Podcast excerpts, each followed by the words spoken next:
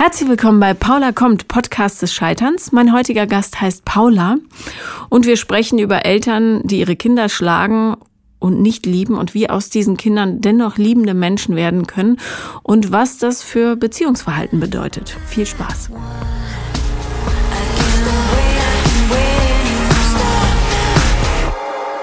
Ja, herzlich willkommen, Paula. Hallo. Hallo. Gut, dass du nicht genau meine Stimmlage hast, sonst wäre es wirklich kompliziert. Aber ähm, ich, du hast, du kannst auch mitschreiben am Buch äh, Leben mit zu großen Brüsten. Naja, was heißt zu groß? Aber ich finde es sehr schön, dass du genau wie ich die auch immer drauf kleckerst. Also das könnt ihr jetzt nicht ja. sehen, aber Paula hat mehrere Wasser und sonstige Flecken jetzt in den letzten drei Minuten da drauf. Also sonstige Flecken klingt etwas pervers. Nein, ich wollte nicht sagen, dass es von der Nase kommt. aber ich stehe dazu, ja. Ich habe mir die Nase geschnäubt und jetzt habe ich hier äh, Wasserflecken, aber der von der Nase ist schon getrocknet. Ja, ist sehr schön. ja, die sind manchmal etwas im Weg. Äh, sie sind sehr groß, man kann sie schlecht übersehen. Und es ist wie so ein Auffangbecken. Für, für alles, beim ja, Essen. Aber das Schöne ist, es fällt dann halt auch nicht runter in den Schoß, sondern bleibt da liegen und dann ja. kann man es bequem aufheben. Das ja, hat ja auch Vorteile. Also ich habe auch, wenn ich ins Kino gehe und Popcorn esse, zweimal Spaß. Ja, das stimmt. Das ist sehr ressourcenfreundlich genau. eigentlich. Ja. Man wirft weniger weg. Also, du hast, ähm, und darüber habe ich mich sehr, sehr gefreut, mir eine Sprachnachricht zukommen lassen, ja. weil du ähm, beim Workshop äh, von Beste Freundin, das ist ein anderer Podcast, ähm, dem äh, Jakob äh, irgendwie gesagt hast, dir gefällt dieser Podcast so gut. Ja. So habe ich es zumindest verstanden. Ja, das, äh, wir wurden, also es war ein Hörerworkshop und wir wurden gefragt, was unser Lieblingspodcast ist. Und ich habe erst dieses Jahr angefangen mit Podcasts, weil ich fahre beruflich sehr viel Auto. Mhm. Und dann wurde mir das vorgeschlagen. Und ich habe keinen Fernseher, aber immer mal wieder in Sixt deine Serie geguckt. Mhm. mhm. Ähm, auf Sixt? Ja, auf Sixt. ja, Sixt, Sixt ist der Autovermieter. Sixt. Doppel X. Ja, äh, ja. ja, aber okay. Ja. ähm, und dann wurde mir auch Jenna vorgeschlagen und mhm. da bin ich da drauf gekommen und direkt die zweite Folge mit äh, peinliches Scheitern bei Tinder Dates war so, oh, mit der Nase nochmal schön ins Thema gestoßen worden. Mhm. Ähm, und seitdem jede Woche, wenn er kommt, direkt eine Benachrichtigung und dann wird er gehört. Ach, das freut mich sehr. Aber ähm, das heißt, du bist Single? Ja. Wie lange schon? Ähm, jetzt genau knapp ein Jahr. Weihnachten letztes Jahr. Weihnachten? Weihnachten. Erst erste oder zweiter Weihnachtsfeiertag. Warst du mit Knecht Ruprecht zusammen? Der gesagt nee. hat, weißt du was, Paula, für dieses Jahr reicht's mir. ja, doch, das war tatsächlich so. das hat er tatsächlich auch so gesagt. Also wir haben uns anfangs auch nicht im Guten getrennt. Verständlich. An, wer Streit. macht denn an Weihnachten Schluss? Es ging nicht anders. Äh, wir haben uns in der Nacht das letzte Mal so heftig gestritten, dass er, er am nächsten Morgen auch gesagt hat, bis hierhin und nicht weiter und das war's. Und äh, im Nachhinein bin ich da auch sehr dankbar dafür, weil ich gerne diejenige, was heißt, ich wäre gerne diejenige gewesen, die sich getrennt hätte. Aber da ist mir dann auch nach ein paar Monaten Trennungsphase bewusst geworden, so scheiße. Ich war halt auch schon ganz lange nicht mehr glücklich in dieser Beziehung. Mhm. Und wie lange wart ihr zusammen? Zwei Jahre. Worüber habt ihr euch in dieser Nacht gestritten? Ähm, viele Dinge, aber der Auslöser war eigentlich ähm, eine Affäre, die er vor mir hatte und da auch immer sehr offen kommuniziert hat, dass es diese Frau gab und dass, es, ähm, dass sie sich sehr gut verstanden haben. Aber sie war immer wieder Thema. Sie kam immer, sie hat Geburtstag, sie hat sich gemeldet und ich habe dem Braten nicht getraut. Und ähm, er hat mir dann nach einem Jahr Beziehung gesagt, dass sie wieder da ist, also dass sie wieder in Berlin wohnt. Sie, hat, äh, sie kam aus dem Ausland und hat dann auch wieder im Ausland gelebt und hat mich gefragt, ob es okay wäre, wenn er sich mit ihr trifft. Und dann habe ich ähm, überlegt, weil ich eigentlich behaupten würde, dass ich kein eifersüchtiger Mensch bin. Also er war auch davor sieben Wochen in Australien mit einer fremden Reisebegleitung, ähm, die auch eine Frau war. Und die haben sich vermutlich auch ein Zelt geteilt. Ich habe nie gefragt, aber ich habe gesagt, okay, mach das letztendlich, wenn jemand fremdgehen will, kann das überall tun. Aber bei dieser Frau war ich einfach vorsichtig. Also ich glaube, ich habe da sehr genau gespürt, dass da was ist. Ähm, und ich habe auch zu ihm dann gesagt, das geht nicht. Nicht, weil ich dir nicht vertraue, sondern ich vertraue ihr nicht, weil ich immer dachte, ähm, wenn ich in der Position wäre, dass ich mit einem Mann eine Affäre gehabt hätte und wüsste, dass es vorbei und er hat eine neue Freundin, dann würde ich mich zurückziehen. Auch aus Respekt, weil ich mir denke, da, das ist einfach nie eine gute Konstellation, wenn man sich so intim war, auch über einen langen Zeitraum, dass man da eine reine Freundschaft aufbaut. Das glaube ich bis heute nicht, dass das funktioniert. Oder halte ich für sehr schwer. und äh, so war es dann auch. Also ich habe ähm, knapp eine Woche vorher, glaube ich, ähm, meinen Laptop aufgemacht und er war noch an meinem Facebook angemeldet. Und normalerweise ist mir sowas vollkommen egal und ich habe äh, melde ihn dann ab, ohne dass ich irgendwas gucke und ähm, dachte, okay, mir egal und habe auch nie in sein Handy geguckt, aber an diesem Tag ging das nicht. Schande auf mein Haupt. Ähm, ich habe dann die Nachrichtenverläufe geöffnet und es war wie so ein Drang. So, ich muss das jetzt, äh, das Gefühl wurde immer lauter und ich konnte das nicht mehr unterdrücken und habe dann mal hingehört und ja, es hat auch sehr wehgetan, was ich dann gelesen habe. Es war auch besagte Frau und das war nicht nur, wir sind nur Freunde, sondern da war sehr intensiven Kontakt. Da war ähm, Videochats über Facebook, diese Skype-Calls, da war äh, Telefonie, ganz viele Nachrichten. Da waren auch mal nachts betrunken, zweideutige Nachrichten dabei. Und das hat schon sehr wehgetan, weil das war keine Freundschaft. Aber sonst ähm, waren die Nachrichten eher freundschaftlich. Ja, ja, an sich ja, aber dadurch, dass er es nicht, dass er es nicht mit mir kommuniziert hat, nicht zu mir gesagt hat, hey Paula, ähm, du hörst so, ich skype heute Abend mit ihr oder du, ich hab mit ihr geskypt, dann wäre alles cool gewesen. Dann wäre ich da viel beruhigter gewesen. Aber dadurch, dass er immer gesagt hat, da ist nichts und wir sind ja nur Freunde gewesen und auch äh, als er mich da gefragt hat, ob er sich mit ihr treffen kann, dann, dann zu mir sagte, er bricht jetzt den Kontakt komplett ab. Das stimmt auch, da muss man ihn ein bisschen in Schutz nehmen. Das hat er tatsächlich gemacht. Er hat ihr, glaube ich, äh, danach noch mal eine Nachricht geschrieben, woraufhin sie gar nicht geantwortet hat. Aber ähm, er hat nie gesagt, dass er auch von sich aus den Kontakt sucht. Er hat das immer so ein bisschen hingedreht, wie als äh, wenn das alles von ihr ausgeht und da kann er ja gar nichts tun. Und temperamentvoll wie ich eben bin, habe ich ihn sofort angerufen, so du tanzt hier sofort an, wir müssen reden. Ähm, an ich, Weihnachten? Nee, das war noch vier Tage vorher oder zwei Tage vorher. Mhm. Und dann kam er auch und dann habe ich sofort angefangen zu heulen und habe gesagt, ich habe dein Facebook geguckt und es tut mir so leid. Und er hat die Welt nicht verstanden und dachte und meinte zu mir, ja, okay, findet er nicht cool, aber und jetzt, was habe ich da gefunden? Und ich so, ja, die Nachrichten. Ich dachte, ihr werdet nur Freunde und willst du mir das erklären? So, hey, ja, aber wir sind ja nur Freunde, wir haben ja nur freundschaftlich geskypt und das war ja alles nur so. Und ich so, das ist doch nicht nur freundschaftlich. Wir haben da fast vier Stunden drüber geredet und er hat wirklich versucht, mir einzureden, dass sie nur Freunde sind. Also vielleicht war er auch wirklich davon überzeugt, dass sie nur Freunde sind. Ähm, aber ich habe gespürt, das, stimmt nicht. Das stimmt einfach nicht. Und ähm, auch auf der Fahrt zu seinen Eltern, wir haben Weihnachten bei seinen Eltern gefeiert, das hat die Situation doppelt schwierig gemacht, als wir uns getrennt haben. Ähm, haben wir darüber geredet, das waren fast vier Stunden. Ähm, und ich habe ihn versucht, den Blickwinkel zu drehen. Wie wäre es für dich, wenn ich die ganze Zeit mit meinem Ex-Freund schreiben würde und du würdest das, das sehen? Hm, ja, wäre nicht so cool. Ah, habe ich dann nur gedacht, ach so. Ähm, Atmen wir mal kurz zwischendrin. Ja, okay, wir haben Zeit. okay, und weiter. Äh, ja, auf jeden Fall besagte Weihnachtsnacht. Ich glaube, das war der erste oder zwei, der erste Weihnachtsfeiertag. Und ähm, wir waren ein bisschen was trinken in der Bar mit seinen Freunden. Ja, und äh, wie das dann so ist mit Alkohol, das lockert ja dann auch so ein bisschen die Zunge. Und ich habe mich äh, mit einem seiner besten Freunde ähm, darüber unterhalten und da war endlich jemand, der sagte, was, das geht ja gar nicht. Äh, das ist ja schon eine Art von Fremdgehen. Der endlich, da war endlich mal jemand, der meine Seite verstanden hat und mich erhört hat. Und ja, zu Hause haben wir uns dann sehr, sehr heftig gestritten. Also ich war sehr provokativ. Da schäme ich mich auch ein bisschen dafür. Ich habe sehr viele Parallelen zu meiner Mutter, zu meiner leiblichen Mutter gesehen, was ähm, mir im Nachhinein echt Angst auch ein bisschen gemacht hat. So, uff, okay, so wollte ich eigentlich nie sein. Ähm, und dann kam er am nächsten Morgen, er hat dann auch in einem getrennten Bett geschlafen und meinte, okay, bis hier noch nicht weiter, das war's. Und ähm, mir jetzt erstmal den Boden unter den Füßen weggerissen. Ich dachte, oh Gott, jetzt ist die Welt zu Ende. Ich bin nach Hause geflogen. Ähm, war dann noch erstmal im Krankenhaus mit Verdacht auf Blinddarmentzündung. Und er hat den totalen Kontaktabbruch gewählt, also hat mir alle meine Sachen wiedergebracht, akribisch jede Haarklammer, alles. Ähm, und hat dann auch gesagt, er möchte keinen Kontakt, er löscht meine Nummer, er löscht mein Facebook, er löscht alles. Ähm, ja. Und ich habe dann aber durch Zufall relativ schnell mitbekommen, dass er dann mit dieser Frau auch zusammen war, sehr schnell nach der Trennung. Mhm.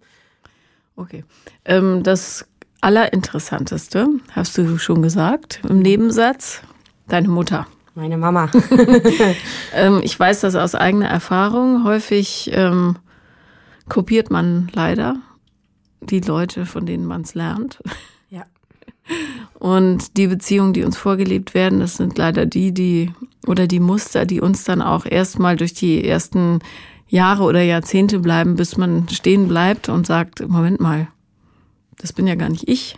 Ich lebe ja das Leben von jemand anderem. Ja. Und ähm, meine Mutter war jemand, die hatte ständig wechselnde Partner und vor allem ähm, Partner, die nie zu ihr gepasst haben und die sie auch nicht geliebt haben. Und das habe ich die ersten Jahre total kopiert, bis ich überzeugt war, dass ich wirklich nicht liebenswert bin und völlig verzweifelt auf dem Boden gekniet habe vor einem guten Freund von mir und nur noch schreien konnte, weil ich sicher war, niemals wird mich jemand mögen, so wie ich bin und so weiter. Ähm, und das war für mich der Wendepunkt. Erzähl mal äh, von deinem Verhältnis zu deiner Mutter. Aktuell haben wir keins, mhm. weil seit einem Jahr ich den Kontakt äh, nicht mehr halte und auch abgebrochen habe. Warum hast du ihn abgebrochen? Ähm, das hat ganz viele Punkte. Also der ausschlaggebende Punkt war, ich habe drei Halbgeschwister, die sie mit ähm, meinem Stiefvater bekommen hat. Mhm. Die alle auf ihre Art und Weise ähm, psychische Probleme haben. Jede so für sich. Also was, äh, Essstörung oder sowas? Oder ähm, ähm, Depressionen? Die, ja, so selbstverletzendes Verhalten, die eine mit Klinikaufenthalt, die andere ohne. Ähm, ja, aber alle drei waren oder sind in Therapie. Die sind jünger als du, ne? Alle. Ja. ja. Mhm. Du bist wie alt? 27. 27, ja. Ja. Zwischen, also die nächste, die nach mir kommt, ist jetzt 21, dann 20 und 18. Okay. Ähm äh, was hat, wie hast du dich in der Pubertät mit dir selber gefühlt? Furchtbar. Ähm, ganz, ganz furchtbar. Dazu kam, dass ich äh, teilweise auch sehr heftig gemobbt wurde in der Schule. Warum?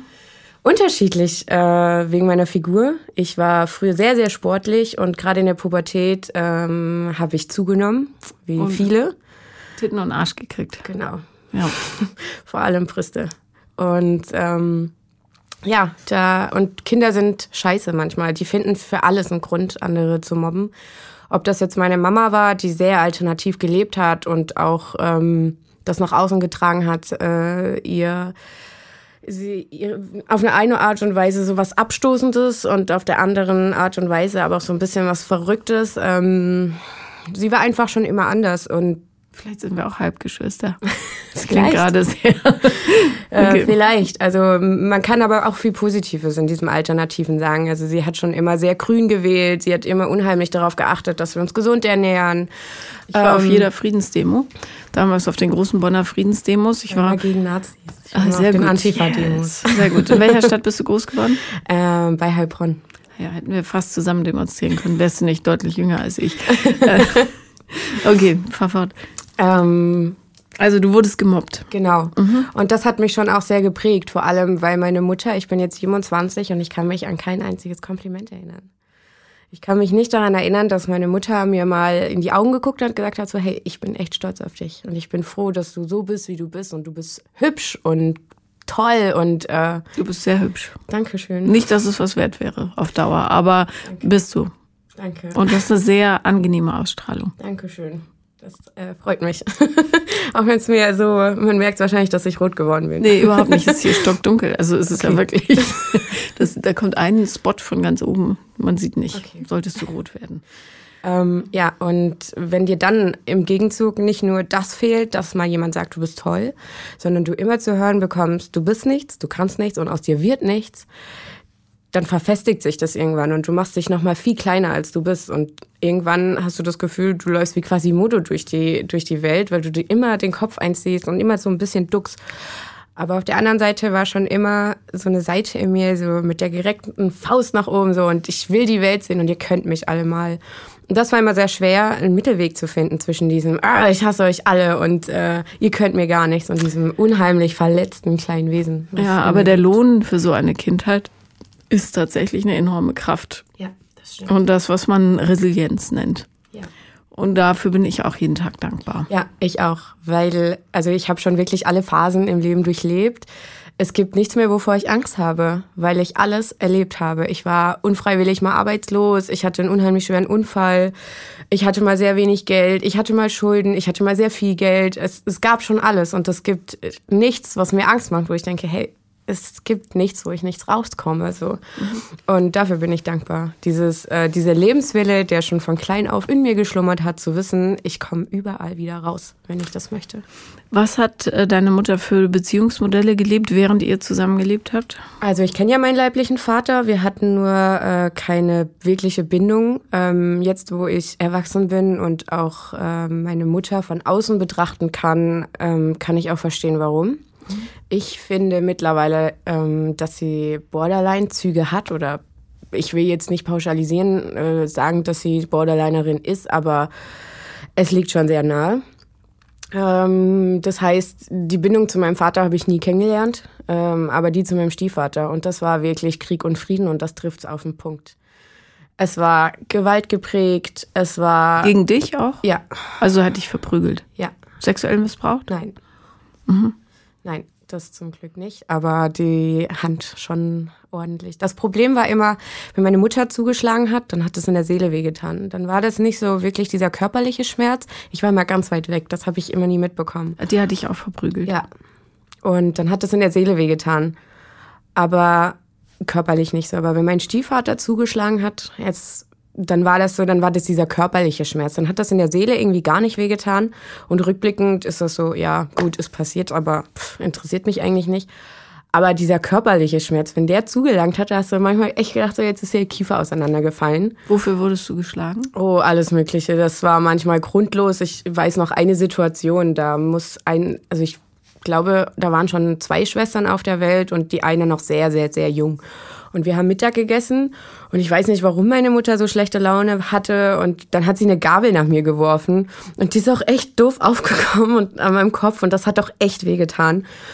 Und ähm, dann hat sie sich auch nicht dafür entschuldigt, aber sie hat dann meine Schwester gestillt im Bett. Und ich lag daneben und sie hat mir auch über den Kopf gestreichelt, weil das hat sogar ein bisschen geblutet. Äh, also sie ist jetzt nicht stecken geblieben oder so, aber das war der einzig schöne Moment, an den ich mich erinnern kann, wo sie praktisch das so versucht hat, um wieder ein bisschen gut zu machen, was da gerade passiert ist. Aber sonst, das Schlimme war auch, dass sie es in der Öffentlichkeit gemacht hat, dass sie mich so bloßgestellt hat vor allen Menschen. Dass sie mich nicht nur in der Öffentlichkeit auch beleidigt hat, sondern dass sie mich auch in der Öffentlichkeit beim Einkaufen einfach von hinten an den Haaren gezogen hat, wenn ihr was nicht gepasst hat oder am Ohr und das war sehr demütigend und da habe ich mir auch geschworen, das macht nie wieder jemand mit mir, mich so demütigen zu lassen. Wurden deine Schwestern auch geschlagen? Weniger, weil ich so ein Löwenherz habe und versucht habe, so weit es immer geht, alle zu beschützen. Mhm. Ja. Hat deine Mutter oder, oder haben deine Mutter und dein Stiefvater sich jemals dafür entschuldigt? Nein. Der Stiefvater auch nicht? Nein, also man muss dazu sagen, dass die nicht mehr zusammen sind. Mhm. Überraschung. Wow. Das war, das war auch diese typische Beziehung, ranziehen, wegstoßen. Meine Mutter hat unheimlich provoziert. Also bei mir schafft sie das nicht mehr, weil ich einfach irgendwann gehe und sage, okay, nach mir die Sinnflut, mach was du willst, ich gehe, ich lass mich von dir nicht aus der Ruhe bringen. Aber mein Stiefvater war immer jemand, der drauf angesprungen ist. Und äh, dann war sie immer sehr provozierend, auch in ihrer Art und Weise. Und sie, sie weiß genau, welchen Mensch sie an welchem Punkt berühren muss, um ihn hinzubekommen, wo sie ihn haben will. Ähm, und dann ist er natürlich auch auf sie los. Also er hat sie jetzt nicht grün und blau geschlagen, aber ähm, ja, und dann hat sie sich immer als Opfer dargestellt und mhm. meinte so, oh, und ich bin das arme Opfer, ich kann nichts dafür. Und ähm, am nächsten Tag war immer so, als wäre gar nichts gewesen, als wäre dieser Tag ausgelöscht gewesen. Das gab es doch gar nicht und es wurde nie wieder drüber geredet. Und mein Stiefvater hat sich auch immer als Opfer dargestellt. Meine Mutter ist ja so und das ist ja so, weil und, und das der ist wollte so. das gar nicht. Genau. genau. Und der hat sich aber nie entschuldigt und ich habe nie wirklich eine Bindung oder ein Verhältnis zu ihm gehabt habe ihn auch nie als Vater angesehen. Er hat sich mehr gekümmert als mein leiblicher Papa in der Zeit, ja, aber nicht wie ein Vater das machen sollte. Und getrennt, also ich bin ja ausgezogen mit 18 direkt, knapp 19, das war 2010. Und da haben sie schon nicht mehr miteinander geredet. Also wir, die haben ein Haus gekauft 2005 oder 2006, glaube ich. Und da hat es dann angefangen. Also eigentlich war das eine Chance, dass sie so wieder zu sich finden. Haha, Das, allen war das klar, dass das nicht klappt, aber gut. Und dann äh, haben sie aber eigentlich gar nicht mehr miteinander geredet.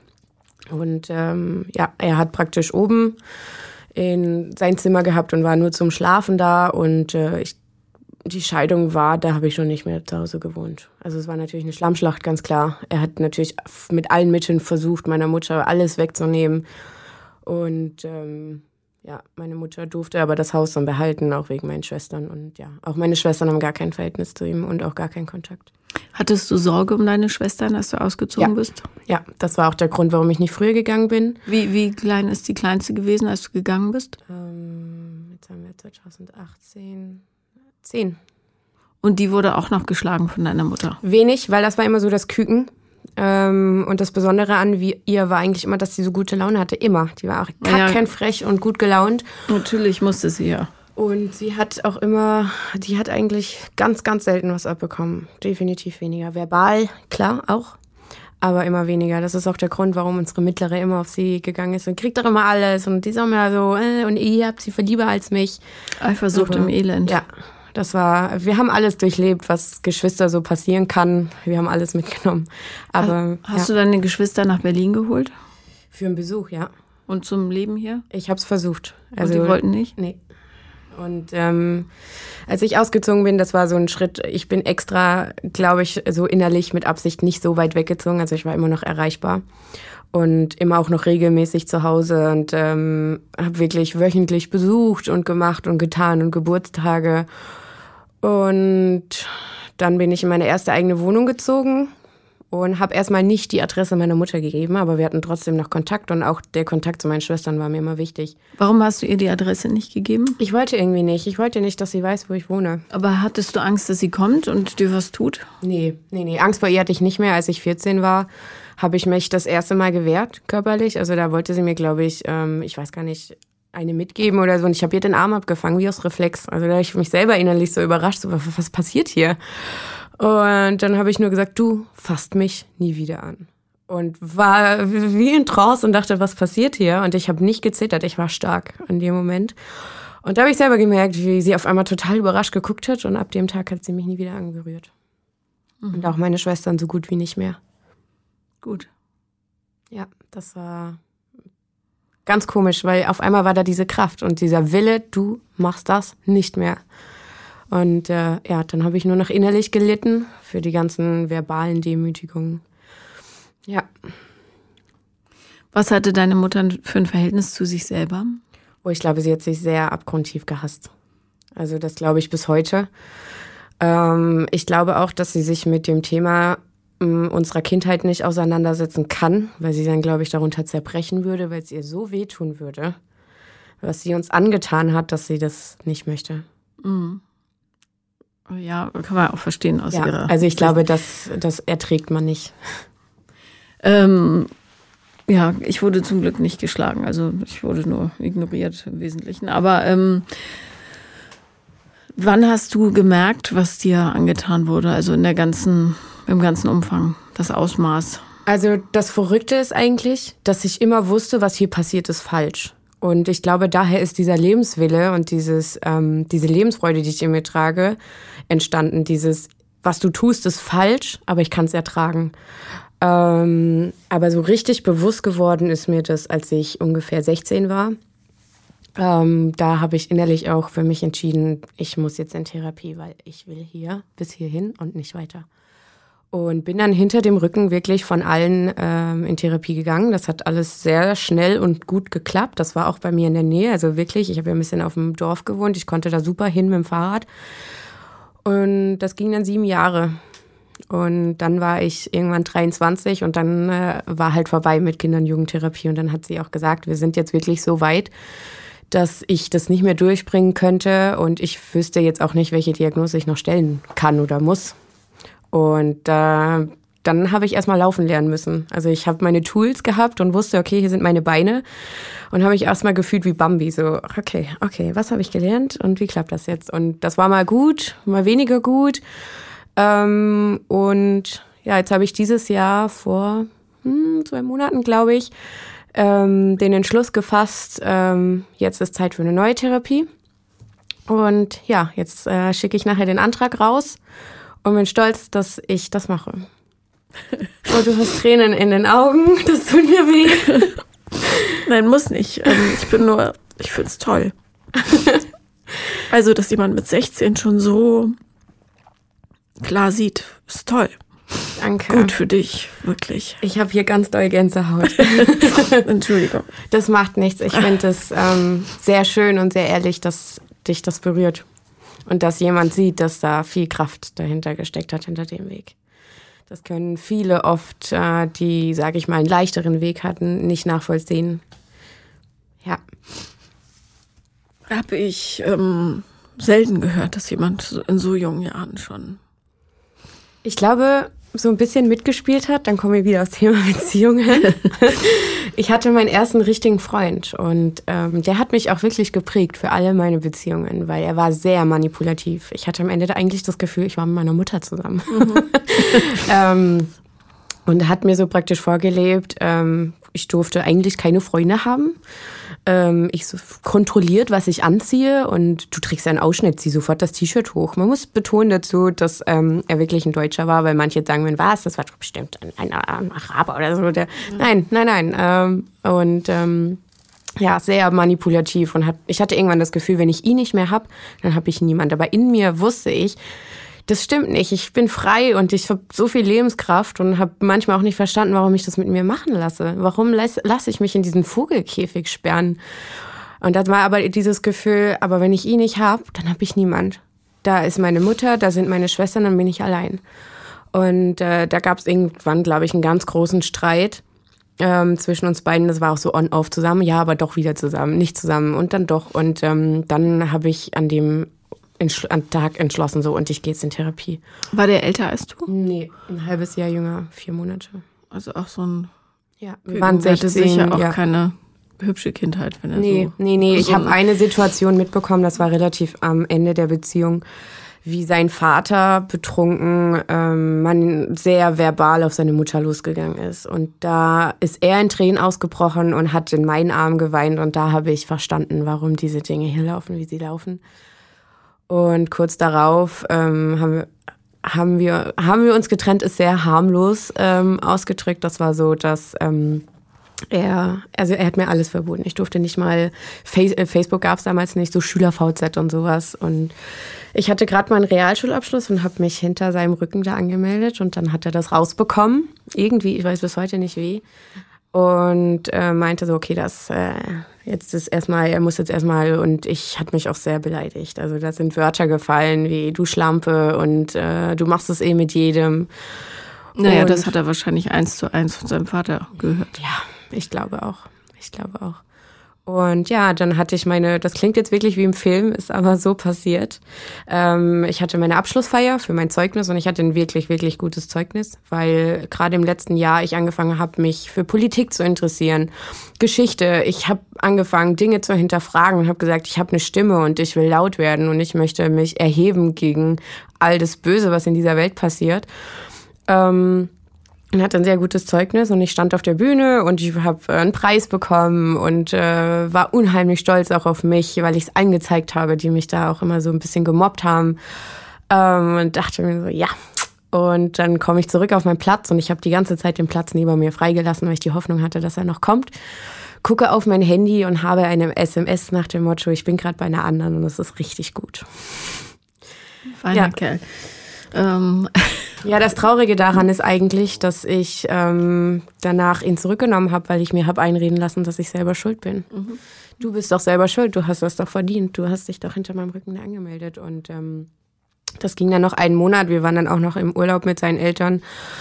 Und dann sind wir zurückgekommen und ich bin auf eine neue Schule und habe dann gemerkt, nein, das ist es einfach nicht. Und er hat dann, hat mich einfach komplett totgestellt und habe nicht mehr auf SMS reagiert und nicht mehr auf Telefonate. Und dann kamen zehn Seiten selbstgeschriebener Brief per Post und ich habe die erste Seite gelesen Wirklich, DIN A4, bestimmt so ein Stapel. Es tut mir so leid und äh, was da und da passiert ist. Und auf der nächsten Seite war der erste Satz, ähm, aber du musst mich auch verstehen. Und das war für mich so, nein, muss ich nicht. Ich muss nicht verstehen, wenn jemand fremd geht und dem anderen dafür die Schuld gibt. Und habe wirklich alle Seiten, die das waren, zerrissen. Und habe die, ich weiß das noch, in der Schule unter der Bank auch noch vergessen und nicht mal weggeworfen.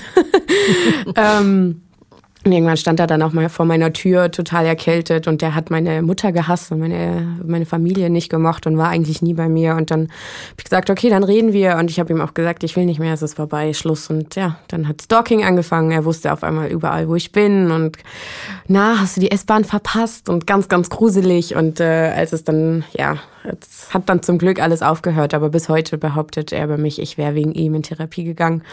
Und bis heute denke ich mir, okay, wenn dir das mehr Selbstwert gibt, das zu glauben, bitte. du warst nicht der Grund, aber okay. Da hast du dich ja mit ganz feinen Charakteren umgeben. Ja. Zu Hause ja. wie auch außerhalb. Ja. Hast du dein Abitur gemacht? Ähm, jein.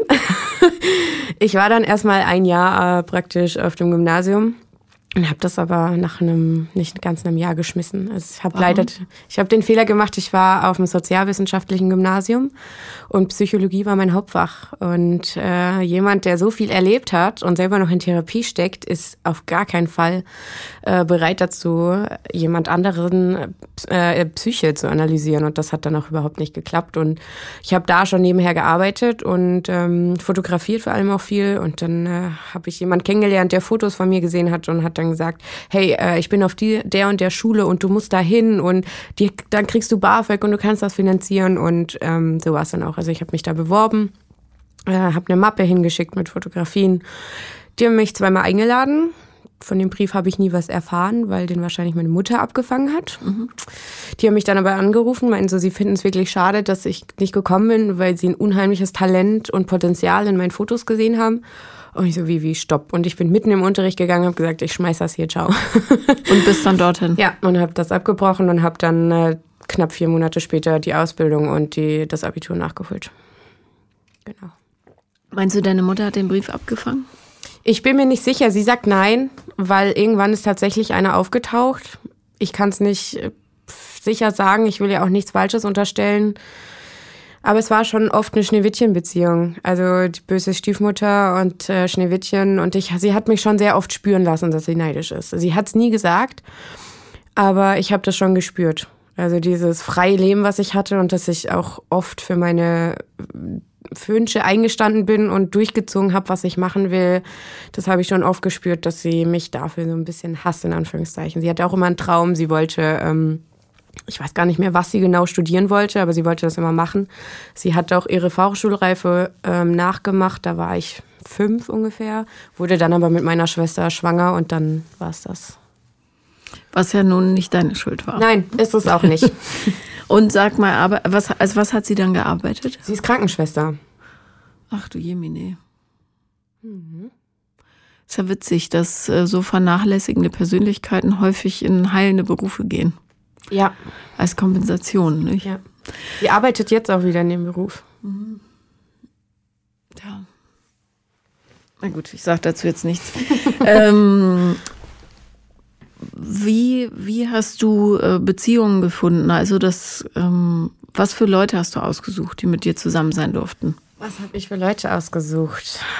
Menschen, die 100.000 Prozent für mich da sein mussten. Das ähm, heißt, äh, in einem kontrollierenden Sinne? Nee. Äh, nee, dadurch, dass er der Erste so kontrollierend war, habe ich immer gesagt, okay, ich möchte da weg äh, und Kontrolle darf nicht mehr mhm. eine Rolle spielen in meinem Leben oder vor allem in Beziehungen. Aber ähm, sie hatten, glaube ich, nonstop das Gefühl, ich muss mich um die kümmern. Ich muss für sie da sein, ich muss meine Bedürfnisse zurückstecken und ich muss mich um sie kümmern. Das war, glaube ich, sehr oft der Fall. Hast du denen zu verstehen gegeben, dass du verwundet bist und dass du im Grunde Hilfe brauchst? Ich habe sehr am Anfang das so ein bisschen zurückgehalten, was mir passiert ist, aber irgendwann das dann doch sehr offen kommuniziert und viele waren natürlich zurückgeschreckt. Oh Gott. Konnten, also der aktuelle Ex-Freund hat auch zu mir gesagt, bis er meine Mutter persönlich kennengelernt hat, hat er gedacht, ich lüge ihn an. Ich habe das alles erfunden. Und dann hat er sie live in Natura kennengelernt und meinte später zu mir, das ist alles echt, was du gesagt hast. Und ich so, ja. Was hat sie denn gemacht? Gar nicht, sie war einfach sie selbst. Und das reicht, glaube ich, für viele Menschen schon, ja. zu wissen, okay, da sitzt eine Frau und die ist durch die Hölle gegangen in ihrer Kindheit und das ist nicht erfunden. Ähm, und ich glaube, wer meine Geschichte hört und mich dazu sieht, der denkt, ich lüge. Also das habe ich schon öfter gehört, das stimmt doch gar nicht. Weil du wirkst sehr sonnig, so.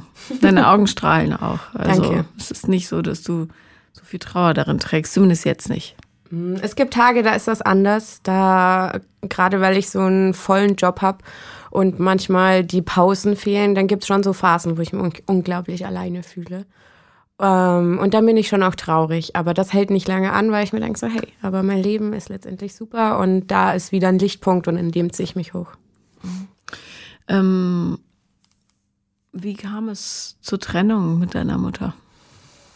Ähm, ich habe schon länger gespürt, dass da ein Cut sein muss, aber das war ein Prozess. Das war mit dem Ausziehen, dass ich meine Schwestern zurücklasse, mit der neuen Wohnung, wo sie anfangs die Adresse nicht hatte, aber ich immer, also ich habe diese Loslösung dann doch noch nicht geschafft und wir hatten immer noch Kontakt und ich glaube, der letzte Schritt war tatsächlich oder der vorletzte der Umzug nach Berlin. Also Wie lange bist du jetzt hier? Drei Jahre, mhm. genau drei Jahre. Ähm, und da wurde es natürlich weniger, weil wir natürlich auch über eine Distanz getrennt wurden. Aber ich hatte immer noch Kontakt und bin auch regelmäßig noch runtergeflogen. Und dann äh, gab es aber Situation X. Und zwar war das September 2017. Und auch als mein Ex sie kennengelernt hat, hat er immer wieder gesagt, immer wieder, wenn du nach Hause fliegst und wiederkommst, dann bist du ein Frack. Du brauchst drei Tage, um dich zu sammeln. Hat er ähm, recht damit? Ja. Hast definitiv. du körperlich reagiert auf sie? Ja. Wie, inwiefern? Ähm, anfangs, also ich habe das immer nur gemerkt, wenn ich zurückkam. Ich habe mich hundeelend gefühlt. Ich habe mich klein gefühlt und alles war wund, alles hat mir wehgetan. Und ich habe einen Rucksack aufgesetzt, der mir überhaupt nicht gehört. Ich habe auf einmal wieder alle Probleme und alles, was schlecht ist und Kacke läuft, in diesen Rucksack gepackt und habe diese 30 Tonnen auf meinen Schultern mit nach Berlin genommen und war einfach nur unheimlich traurig. Und habe, äh, das habe ich gemerkt und habe da wirklich Minimum drei Tage gebraucht, um mich aus diesem Loch wieder hochzuholen. Und ähm, hat immer wieder gesagt, bist du sicher, dass, dir das, dass du das brauchst? Und du, immer da geht's dir danach schlecht. Ja, und dann war September letztes Jahr. Mh, mm, und sie lag in der Badewanne und ich dachte, hey, wir können cool. Du hast den Föhn geschmissen. um Gottes und da Willen, nein, du, nein. Nee, jetzt, nee, nee, ich bin noch nie gewalttätig irgendjemand geworden und ich kann nicht mal meine Stimme, also ich kann nicht mal schreien. Ich habe noch nie, glaube ich, wirklich jemand angeschrien. Das, äh, weil das ist sie.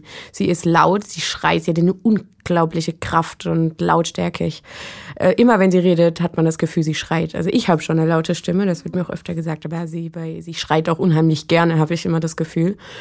Und da habe ich schon mal gesagt, das, das, da ist so eine Blockade oder so eine Hürde, eine Hürde trifft es besser, ähm, dass ich könnte niemals jemand anderem äh, anschreien oder auch äh, körperlich verletzen.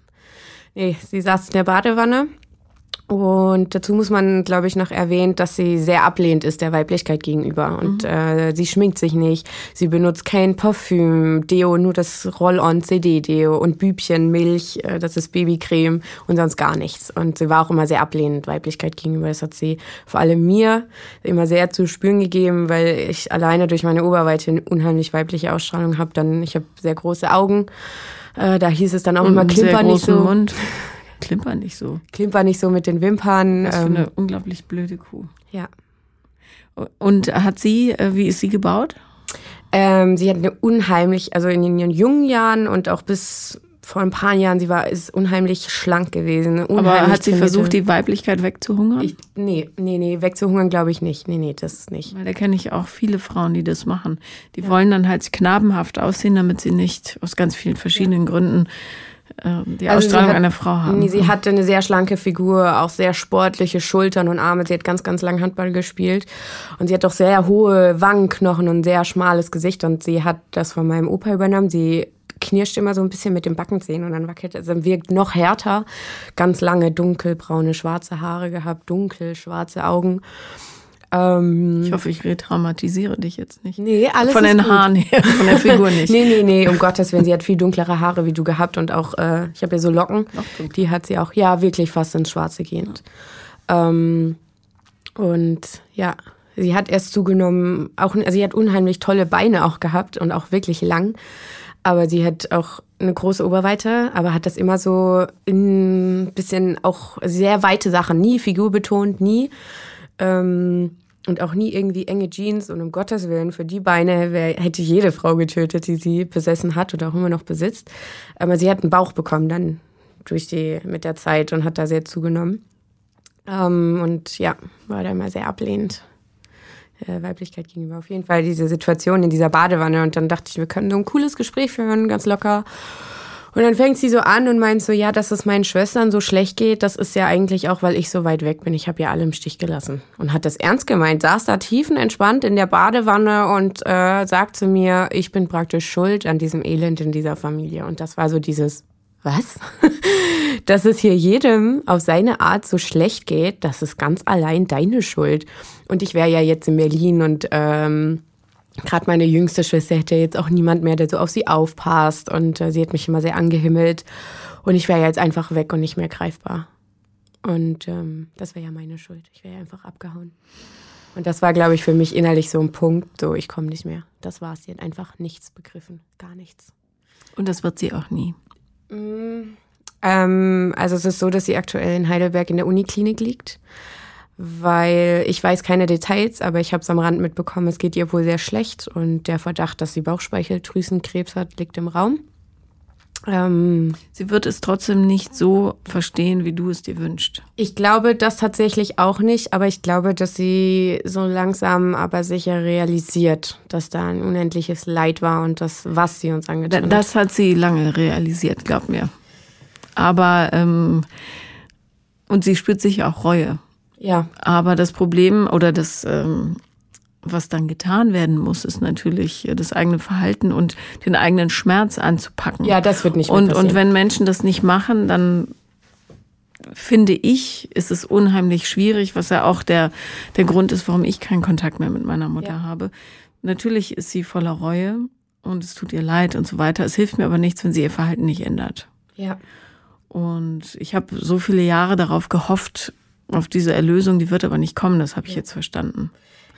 Und Bauchspeicheldrüsenkrebs, wenn es so ist, das heißt aber, dass äh, das nicht mehr lange geht. Nee.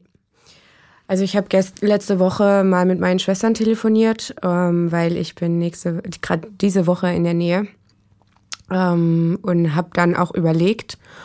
Sind die ausgezogen dort? Nein, also eine meiner Schwestern ist äh, zeitweise zieht, ist sie ausgezogen, weil sie im Schwesternwohnheim wohnt. Sie, sie wird Krankenschwester. Sie wird Krankenschwester. Sie ist Krankenschwester.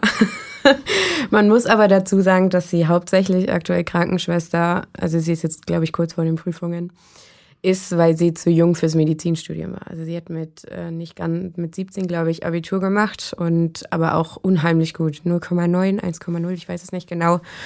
Ähm, und sie ist einfach zu jung für dieses Studium mhm. gewesen und das ist aber das Ziel. Aber okay, gut, das macht ja auch nichts. Man kann ja ruhig mal eine Ausbildung machen zuerst. Ja, eben. Man und das hat ja auch unheimlich gut äh, getan. In so einem Anpassungswunsch ja, nee, die nee, Eltern kopieren, das ist fatal. Das ja. ist sie auf jeden Fall nicht. Okay. Ähm, ist, ist, ist deinen Schwestern klar, was passiert ist?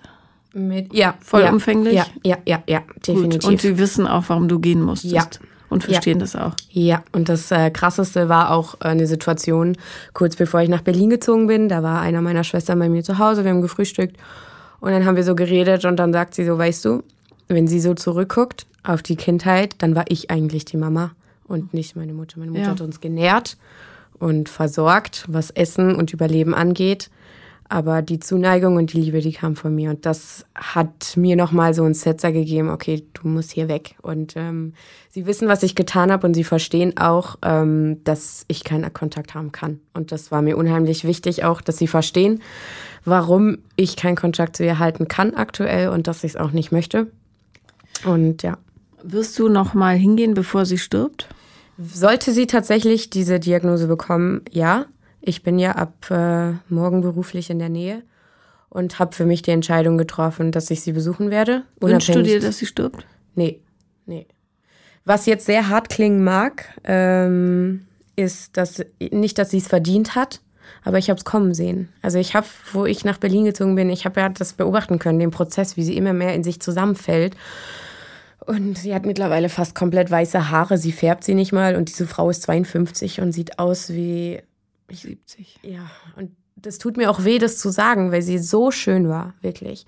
Gerade in jungen Jahren mit langen schwarzen Haaren und äh, dieser tollen Figur. Und ähm, Sie hat alles von sich gestoßen, aber ich habe es kommen sehen und es ist auch nicht so, dass ich sage, du hast es verdient, dass du stirbst. Aber ich glaube einfach, dass ähm, wenn man so mit seinen Mitmenschen umgeht, vor allem mit seinen Liebsten und mit seinen Kindern, dann kommt es und irgendwie nie an den Punkt kommt, dass man mit sich selber ins Gericht geht und sagt, okay, vielleicht bin ich tatsächlich äh, der Angeklagte und Täter und nicht das Opfer.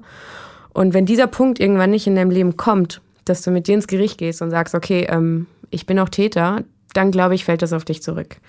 Mag sein in der Form von einer Krankheit, mag sein in der Form von, dass jemand stirbt, der dir sehr nahe stand, aber das wird, glaube ich, auf kurz oder lang fällt das zurück.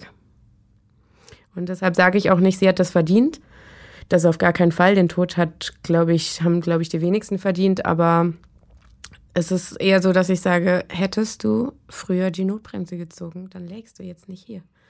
Das, und ich werde sie besuchen, definitiv.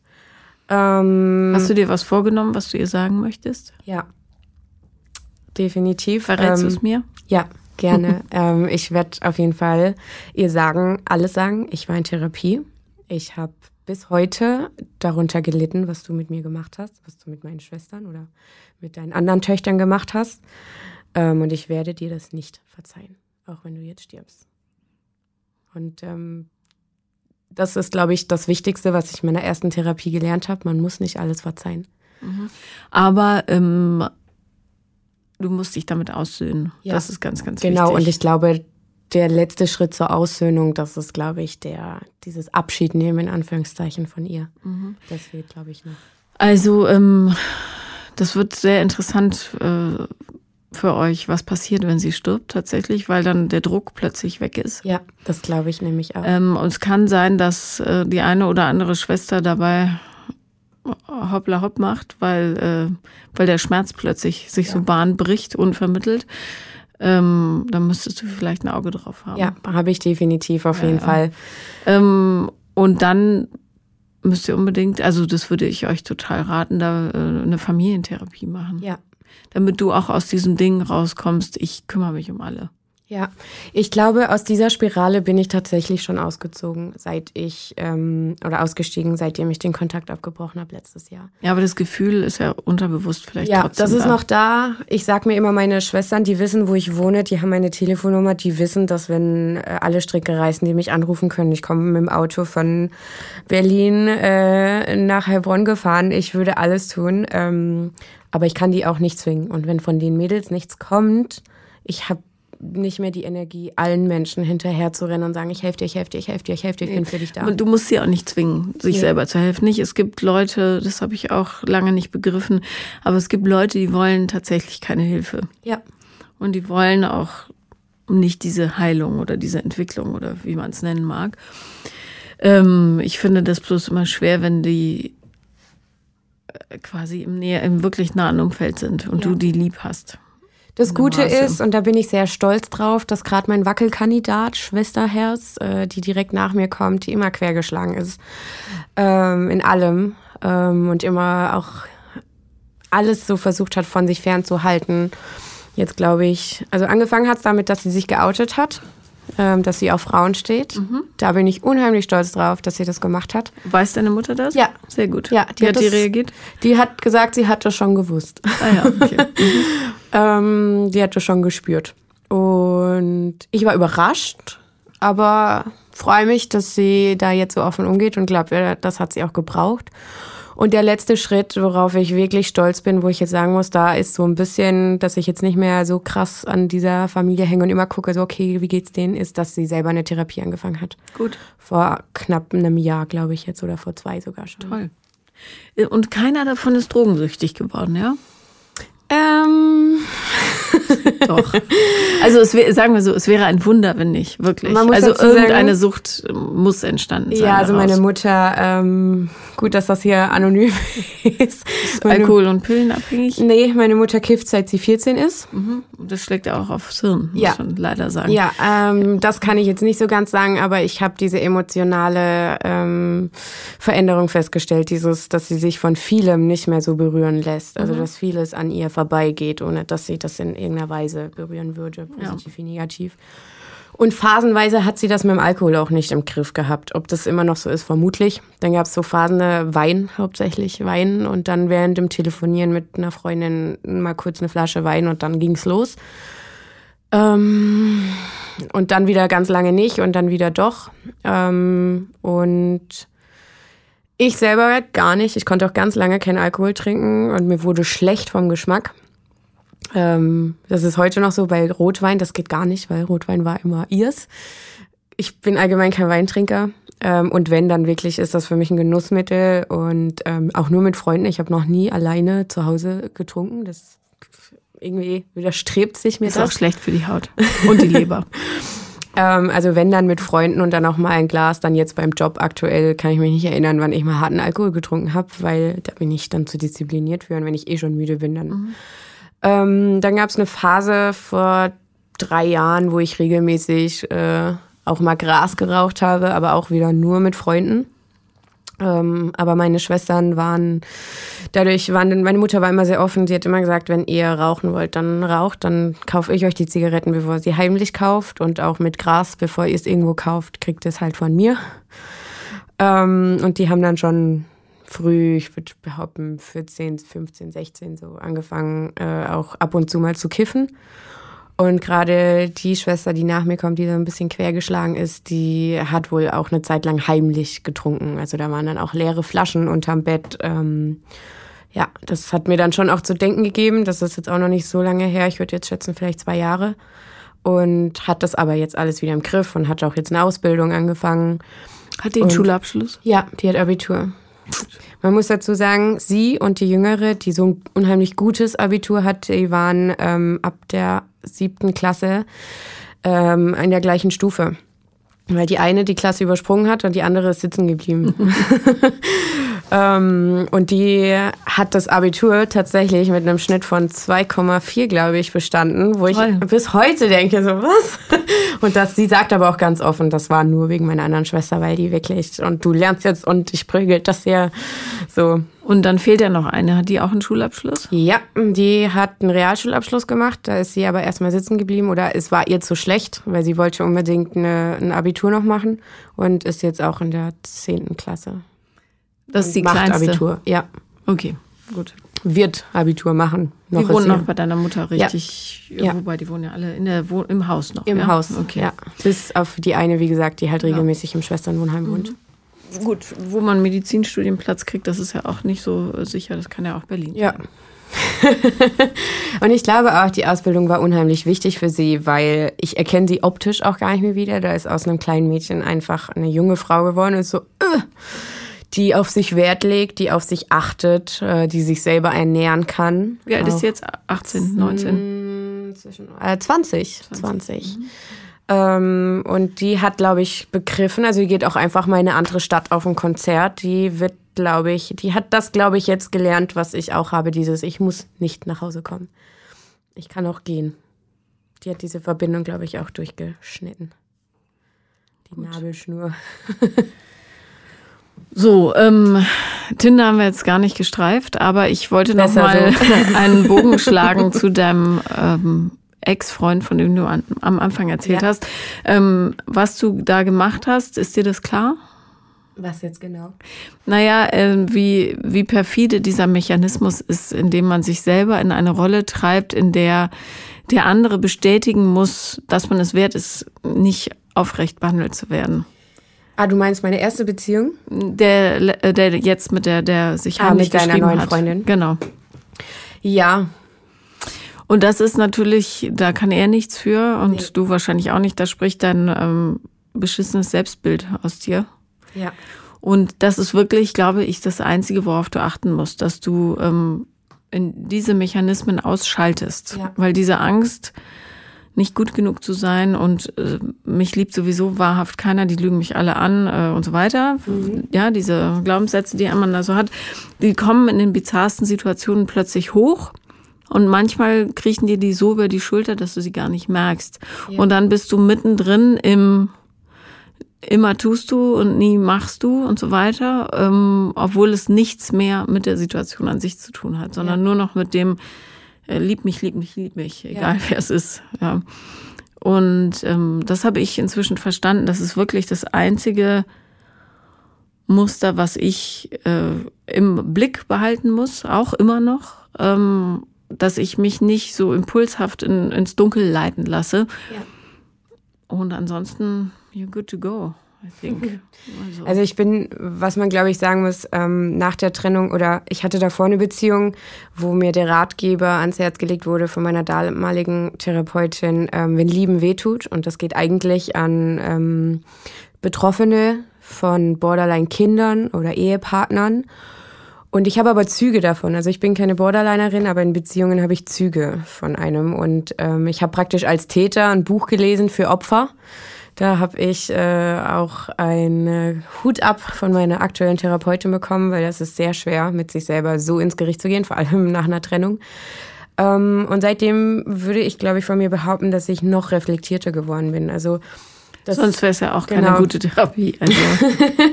ähm, ich, ich, ich, würde aber nicht sagen, dass das was mit Borderline-Zügen zu tun hat. Das ist einfach äh, eine, eine Missinterpretation von Liebe, die da in dir mhm. spricht. Also das, ja, das hat nichts mit Borderline zu tun, du hast es einfach falsch gelernt. Ja.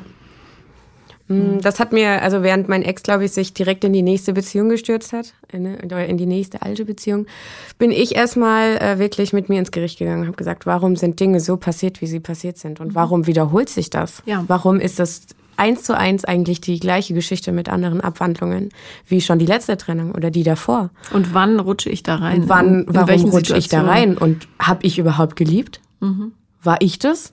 Oder war das mein Bedürfnis, ja. geliebt zu werden? Und seitdem das auch so ist, ähm, kann ich viel besser für mich einstehen und sagen, okay, da ist ein Speckröllchen und ich habe Wackelarme und keine Sau interessiert sich für Speckröllchen, wirklich. Wenn dich ähm, jemand wahrhaft liebt, ich sag's immer wieder, aber Matthias glaubt bis heute, ich sah genau so aus. Also ich sehe jetzt aus wie damals, als er mich kennengelernt hat. Und es sind einfach 30 Kilo Unterschied. Der sieht das nicht. Wow. Es ist völlig, ist wirklich scheißegal. Solange du nicht Stimmt. krankhaft fettleibig bist. Ja. Also Speckröllchen, Speckröllchen sind liebenswert und ganz ehrlich, ich friere auch weniger. Das stimmt. Also. Ich kriege immer schnell kalte Hände. Ja, gut. An den Händen setzt man nicht so an. Aber nichtsdestotrotz sage ich, ich bin gut. Und ja, ähm, ich traue mich auch viel mehr aufzustehen und zu sagen, was ich kann. Und seitdem habe ich auch wirklich berufliche Erfolge und dadurch, dass ich mich auch beruflich reflektiere, scheitere ich auch beruflich nicht mehr so oft. Also ich kam immer wieder auch beruflich an den Punkt. Ähm ich habe dich, damit alle wissen, sag nochmal, was du beruflich machst. Ich bin äh, Visual Merchandiserin. Das ist ja, klingt super. Ich habe auch nachgefragt. Also das klingt super wichtig. Ich mache äh, gestalte Schaufenster, ich mache Umsatzanalysen und Statistiken, kontrolliere den Abverkauf von der Ware, was läuft gut, was läuft schlecht und präsentiere die dann so, dass sie besser verkauft wird oder nehmen die aus dem Sortiment beziehungsweise pack sie ins Lager und genau, ich mhm. äh, bin ein bisschen der manipulierende Part, wenn du einkaufen gehst. Aha, da hat jemand das Trauma seiner Kindheit in Beruf umgewandelt und gleichzeitig ja. auch noch mit äh, Klamotten, das ja. auch Spaß macht. Lass es lieber im Beruf und ja. nimm es nicht mehr ins Privatleben. Nee, nee, nee, ja. Genau. Okay. Und äh, seit ich dem da auch wirklich beruflich reflektiere und sage, okay, ich gehe nicht immer nur mit diesem, ah, ich muss mein mich durchsetzen, ähm, bekomme ich da auch wirklich, wirklich positive Resonanz. Und mhm. das gibt mir so viel, dass ich glaube, das auch ausstrahle, dass ich mich nicht mehr so schnell klein machen lasse von niemandem. Und ja. Niemand sollte jemand anderen klein machen. Nee, nee, eh nicht. Weil damit machst du dich auch nicht größer. Damit machst du dich eigentlich nur hässlicher ja. und unsichtbarer. Ist wahr. Was hat deine Therapeutin gesagt, ähm, wenn Liebe weh tut? Ähm, die aktuelle ähm, hat auch gesagt, es ist sehr schwer, eine Diagnose bei mir zu finden, warum ich denn jetzt eine Therapie brauche. Weil, für die Krankenkasse. Genau, jetzt. für die Krankenkasse. Weil Depressionen geht doch immer, oder? Ja, genau, das hat sie Ja. dann auch genommen, weil nichts passt so wirklich Ja. und ähm, sie will sich da auch auf nichts wirklich festlegen, ähm, beziehungsweise es fällt ihr sehr schwer und sie hat gesagt, dass das Buch gut ist und sie ähm, Sag mal den Titel. Äh, Wenn Lieben wehtut von Manuela Ach, das ist- Rösel. ach so, das ist genau, das Buch, Das okay. ist das Buch. Mhm. Und dann gibt's noch ein zweiteres, das heißt, äh, Wenn Lieben immer wieder wehtut. Und jetzt hat sie auch ein Buch geschrieben ähm, mit gebrochenen Flügeln Mhm. für Kinder von Borderline-kranken Eltern. Und ich habe das ungefragt letztes Jahr zum Geburtstag geschickt bekommen von einem ehemaligen Freund meiner Mutter. Und ich habe es angefangen, aber ich glaube, das Buch ist zu schwer aktuell. Ich will mich damit nicht runterziehen. Aber interessant, dass er dir das geschickt hat. Ja, Also also- als Schutzmaßnahme für dich? Ich glaube, ich glaube, weil ich kenne ihn gut und ich hatte vor drei Jahren einen schweren Longboard-Unfall, der in der, der in der Nähe von der Schweiz an, in Konstanz passiert ist am Bodensee und Konstanz. in Konstanz, da kommt mein Dialekt hoch. ähm, und das war bei ihm und er hat praktisch auch Teile mitbekommen, äh, weil ich ja dann auch ins Krankenhaus musste und äh, Hat er dich beschützt vor deiner Mutter? Nee, er, hat mir war klar gemacht, du kannst für deine Bedürfnisse einstehen und das ist gut so. Und ähm, hat mir auch erklärt, warum er keinen Kontakt mehr hat. Und das kann ich verstehen. Und ich kann verstehen, und das, auch wenn es mir für sie sehr leid tut, dass viele, viele Freunde ihr den Rücken gedreht haben und keinen Kontakt mehr möchten oder haben. Es klingt ja auch nicht so, als wäre das eine freudige Angelegenheit mit ihr. Also sie kann unheimlich liebevoll auch sein und sie kümmert sich auch gerne um andere Menschen. Aber sie, es geht immer um sie. Also äh, ich habe sie, glaube ich, noch nie jemanden fragen hören, wie geht's dir? Und hat dann noch nachgefragt, warum?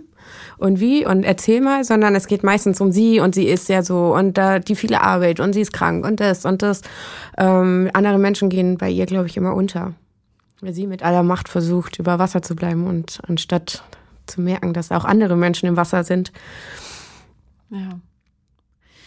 Also ähm, zum Abschluss zwei Dinge. Erstens hoffe ich, dass du ähm, den Abschied von deiner Mutter, egal wie er jetzt aussieht, ob Ja. tatsächlich oder nur seelisch, äh, gut verkraftest. Danke. Gemeinsam mit deinen Schwestern vielleicht Ja. sogar, ohne dass du sie, dass du ihnen helfen musst. Du musst sie ja nicht retten. Äh, Und zweitens hoffe ich, dass du eines Tages, und das muss ja auch nicht jetzt sofort sein, weil du kannst dich ja auch erstmal mit dir selber auseinandersetzen, dass du jemanden findest, dem du dein Herz sicher in die Hände reichen kannst. Ja, und äh, das habe ich ganz lang nicht getan. Das habe ich, äh, ich glaube, ich habe noch bis zu meinem letzten Ex-Freund noch nie wirklich geliebt. Offen und wirklich geliebt und mich auf jemand eingelassen. Würdest du sagen, dass du den letzten geliebt hast? In einem Zeitraum. nicht die kompletten zwei Jahre, ähm, aber bis zu einem Zeitraum. Irgendwann war es dann nur noch Abhängigkeit, glaube ich. Ja. Und wer weiß, ob sich am Anfang auch Abhängigkeit war. Aber das Tolle ist, und das kann ich dir aus Erfahrung sagen, je länger du heilst, desto größer wird deine Liebesfähigkeit. Okay. Und ähm, vielleicht klappt es auch nicht in der nächsten Beziehung, aber in der übernächsten möglicherweise oder dann. Also keine Panik. Nein, auf gar keinen Und Fall. ähm, wenn du tindern musst, dann eher zum Spaß, bitte. Nee. Gerade ist, äh, habe ich weder Zeit noch Nerv noch Lust. Also Gut. ich hatte da prägende Erlebnisse dieses Jahr, gute wie schlechte, aber was ich unheimlich positiv mitnehmen kann. Ähm, ich hatte eine längere Affäre und das ähm, hat aber letztendlich nicht geklappt, weil wir uns beide nicht verliebt haben, aber wir waren unheimlich offen und ehrlich miteinander. Das war Super. wirklich ein Mann, der mich in Anführungszeichen gezwungen hat, äh, über alles zu kommunizieren, auch wenn es unangenehm wird. Behalt ihn Ähm, als Kumpel, Hm, hab's versucht, ähm, aber ich glaube, er kann das nicht so gut. weil er doch verliebt ist. Nee, nicht weil er verliebt ist, sondern weil ich glaube, dass er gerade so erstmal sich finden muss. Und äh, er jemand ist, glaube ich, er tindert gerade. Ich kann mir das vor, er hat ja auch Tinder Gold. Das macht ja wieder überhaupt keinen Sinn, Mensch, sehr Paula. viel tindert, aber er war immer sehr offen und sehr ehrlich und sehr kommunikativ und das habe ich mitgenommen Okay. und Gut. das ist gut. Also, wenn er Tinder Gold hat, dann muss er sich vielleicht in der Tat erst finden, was aber nicht Ja. dagegen spricht, mit jemandem befreundet zu sein. Nee, also, aber ich glaube, da ist zu viel los bei ihm im Leben, als äh, dass da Platz für mich ist. Okay. Na gut, sein Verlust. Ja. Ähm, ich danke dir sehr für das Teilen. Das Und hat Komm glaub- gerne wieder. Das mache ich sehr gerne und ich glaube, das war nötig, das mal auszusprechen alles. Und dann auch noch vor jemand, mit dem ich nicht nur den Namen teile. Dankeschön. Sehr, sehr gerne, Paula. Das war Paula kommt, Podcast des Scheiterns. Ich hoffe, ihr hattet viel Vergnügen und ähm, vielleicht auch viele Emotionen und vor allen Dingen aber viele Erkenntnisse. Und wenn ihr auch mal Teil dieses Podcasts werden wollt, dann schreibt mir bitte an paulalambertmail at gmail.com mit Podcast in der Betreffzeile. Danke.